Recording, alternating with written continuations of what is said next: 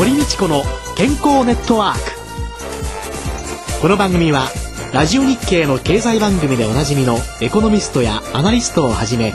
スポーツ選手医療関係者などをお招きして日々のお仕事や健康のための工夫について伺う健康生活応援番組です。新しい時代の健康と美しさを創造する「コサナの提供」でお送りいたします。未来を開くテクノロジー。サイエンスに裏付けされた製品とサービス。コサナは独自のビジョンによって新しい時代の健康と美しさを創造し皆様のより豊かな生活に寄与したいと願っています。正直に科学する。私たちはコサナです。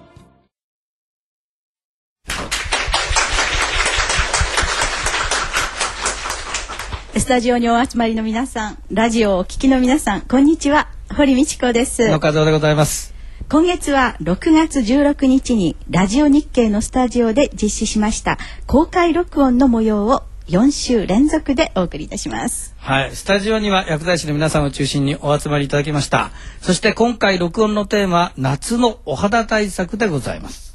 ゲストをお迎えしております。群馬大学大学院医学系研究科皮膚病態学の講師でいらっしゃいます安倍正俊さんです。安倍先生どうぞよろしくお願いします。よろしくお願いいたします。群馬大学医学部の附属病院で、えー皮膚科の先生をなさっております。安倍先生、あの皮膚科というのはもっともっとね相談がたくさんあるといいなっておっしゃいますよね。そうですね。あの皮膚にはまあ内臓のいろんな症状が現れることがありますので、ええまあ皮膚に何か出てきてそれが一般の方が失神と思ったら実はなんか内臓が悪かったとかいうことも多々ありますので、えよく気軽にまああのご相談いただきたいという日頃から思っております。今日第1回目は、皮膚の常識嘘と本当と題しまして私たちが犯しがちなスキンケアの間違いについて安倍先生に分かりやすく教えていただきますが私どうしても知りたいんですけど最近コラーゲン入りの非常に高い化粧水がとかいろいろ売ってるんですけどね。先生のどうなんですかね。化粧品にコラーゲンが入っててそんなにまあ癌になることじゃありませんので、そう目くじらは立てませんけれども、気持ちの問題ぐらいのことで考えていただければいいと思います。ただまあコラーゲンというのは、はい。ビタミン C がないと作られないんですね。ですからむしろそういう高い化粧品などをお買い求めになるよりは、積極的にいろんな食品からビタミン C を取っていただくのが一番その理にかなったコラーゲンの増やし方だと私は思っております。じゃあ塗るよりビタミン C を飲みましょう。まあということでいろいろな嘘本と先生毛は剃ると黒くなるんですか？これも嘘ですね。よく言われますけども、毛を剃ると黒くなると言いますが、あれは全く根拠がないです。ですから安心して剃ってください。じゃあなんでそう言われてたんですかね？なんでですかね、それ僕よくわわかりませんけど、これまでのなんか言い伝えみたいな感じですよね。患者さんもよくそういうふうにおっしゃるんですよ。我々の前で。ただまあ、それは違いますよって、まあ申し上げますけど、ええ。非常に驚かれる方が多いですから、多分一般的に信じられてることなんでしょうね。今日スタジオに来てくださってるのは薬剤師の方が多いもんですから、ええ。少し薬剤師的な質問を、はいはい。例えばあのステロイドなんですけれどもね、はい。難航が出ておりますとね時々薬剤師の中にもですねあの副作用が非常によく強調されてるもんですからこれは薄く塗ってくださいねって言ってしまったりするんですけれども先生いかがですか？あの、ステロイド含用剤というのは適切な塗り方というのがあります。多分ご存知ですよね、会場の方々。あ、みんなうなずいてますから、ご存知の方多いと思いますけど、うなずけません。僕だけですかねうなずけられる。あの、ステロイドの塗り方、例えばチューブに入った軟膏ですと、人差し指を出してみてください。い今ちょっと出してみますかね。はい人差し指出しましてみましょう人差し指を出しますと、そのチューブを人差し指の先端から第一関節まで直線に伸ばして、出した量が 0.5g です。これを手のひら2つ分に塗っていただくのが適量というのは、これも皮膚科の中では常識のことです。だけどですからステロイドもそれより少ない量でもなく多い量でもなく適切に塗るっていうことが重要ですね。それが 0.5g はい。ただ気をつけなくちゃいけないのは、はいこれはあくまでステロイド含用剤のお話であって、ええ保湿剤になりますとこの約3割増しと言われてます。例えば 0.65g ぐらいを手のひら2つ分ということになりますから、えー逆に手のひら1つ分に 0.33g これ大体あのちょっとチューブとは違いますけども、グリーンピース1個の大きさになります。グリーンピース1個の大きさで手のひら1個が保湿だ保湿剤。で、手先じゃなく考えますと、大豆1個が 0.5g ですから、大豆1個分がステロイドで手のひら2つ分ということになります。大豆1個が手のひら2つ、はい。グリーンピース1個が手のひら1つが保湿剤。そうです。と覚える。あとあのローション剤ありますね。液はいはいはいはい。体ありますね、あれは手のひらにちょうど1円玉の大きさを出してください。この1円玉の大きさが手のひら2つ分ですローションは1円玉。はい。手のひらに1円玉を出していただくとそれが 0.5g になります。はい。これが手のひら2つ分です。手のひら2つ分。はい。あそうするとローションはステロイドと同じ量と考えていいんですか？あステロイドの0.5ローションってことですね。あステロイド。はい。もちろん保湿剤はもうちょっとはい。ステロイドのローションの場合ですね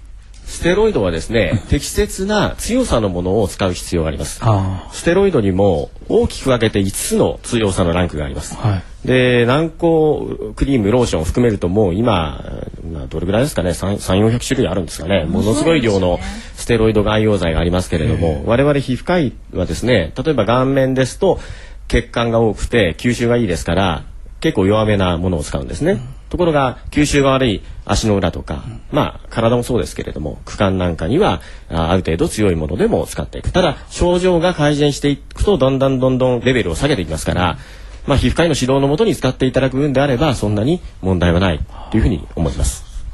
よくあのステロイドを塗るとですね皮膚が黒くなるとかですねあるいは太陽を浴びると色素沈着があるんじゃないかとかねステロイドの副作用というような形でこれ添付文書にも書かれてるんですけれどもそういうものについて先生いかがですか？色が黒くなるというのはこれ嘘ですね。これはありません。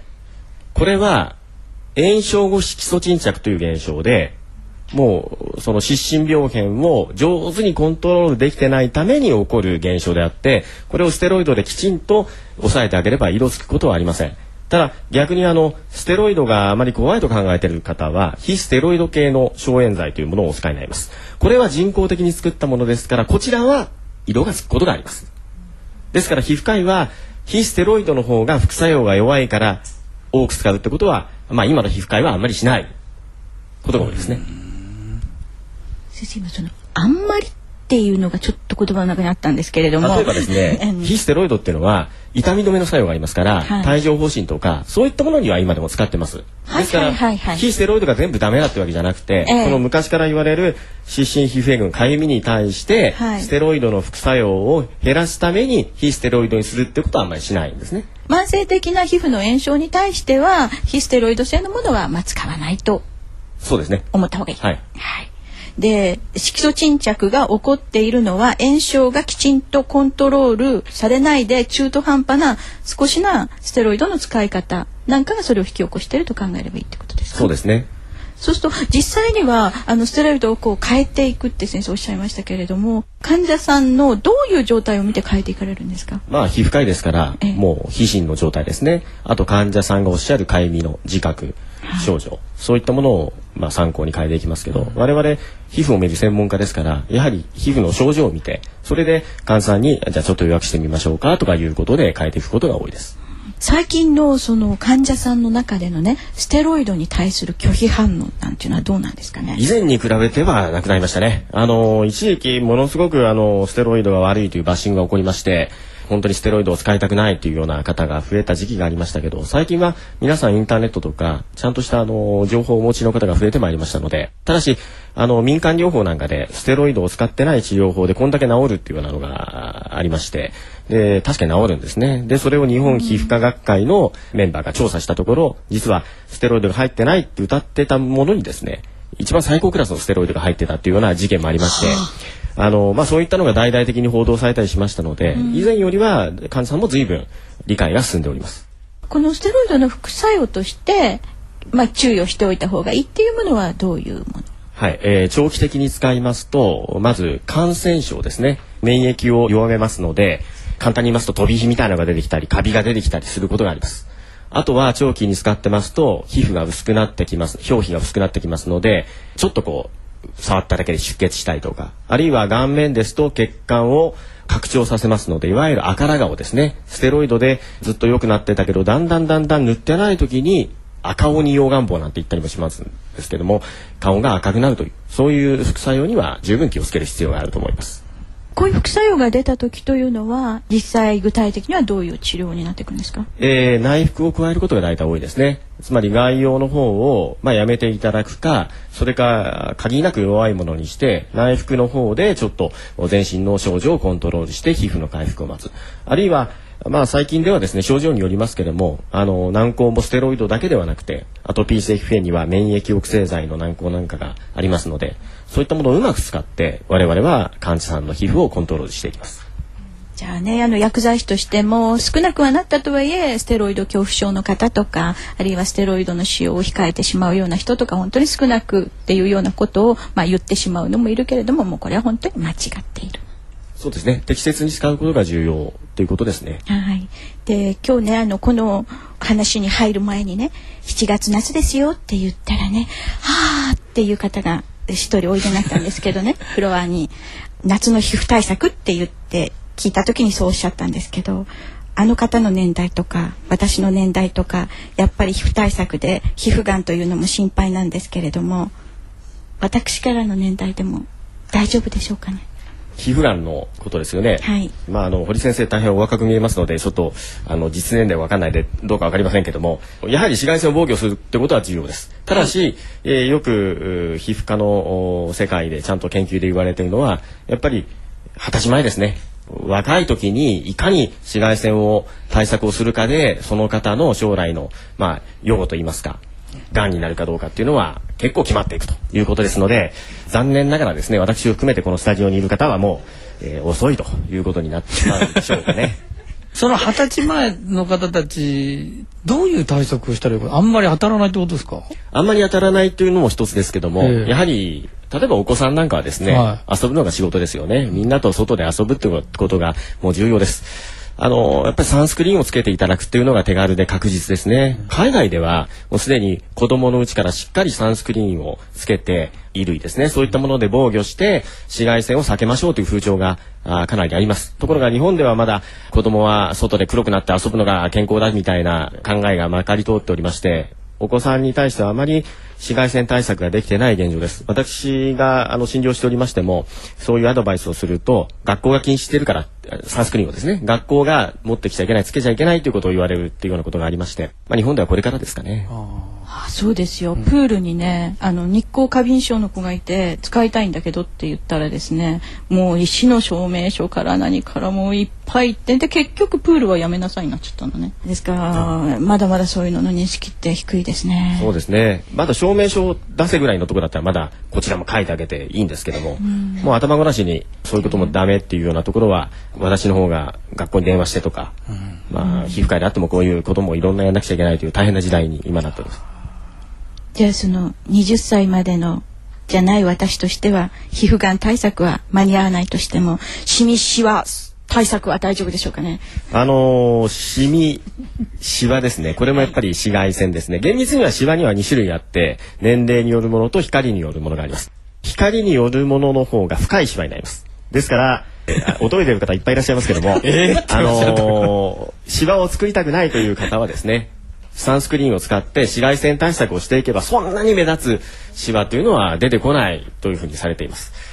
老化のシワはそんなに目立たない。老化のシワって自然の自然の老化によるシワ。というのはあの小さい小さいですね。深いのは深いのは光っていうふうに言われてます。光ったら太陽光線太陽光線の中の紫外線ですね。紫外線。はい。紫外線も、まあ、地表に届くのは2つありまして、うん、ご存知だと思いますけど、UVA、UVB ですね、うん、UVC は地表に届きません。うん、UVB の方がシミの方ですね。色をつけますね。UVA はより深いところまで届いて、シワになります。で、UVB の方が色をつけるんですけどこちらが皮膚がんの原因になることが多いですね。ですからまあ両方可能であれば、えー、一緒に、えー、防御するということが非常に重要になります。もう本当に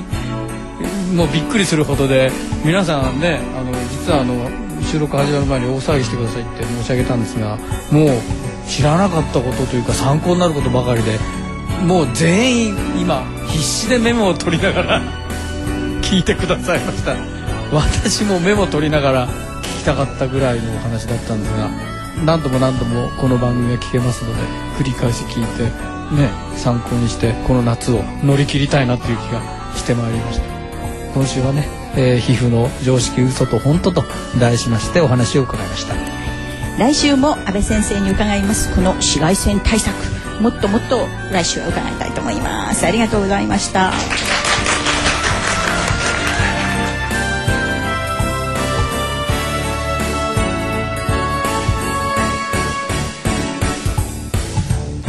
堀道子の健康ネットワーク。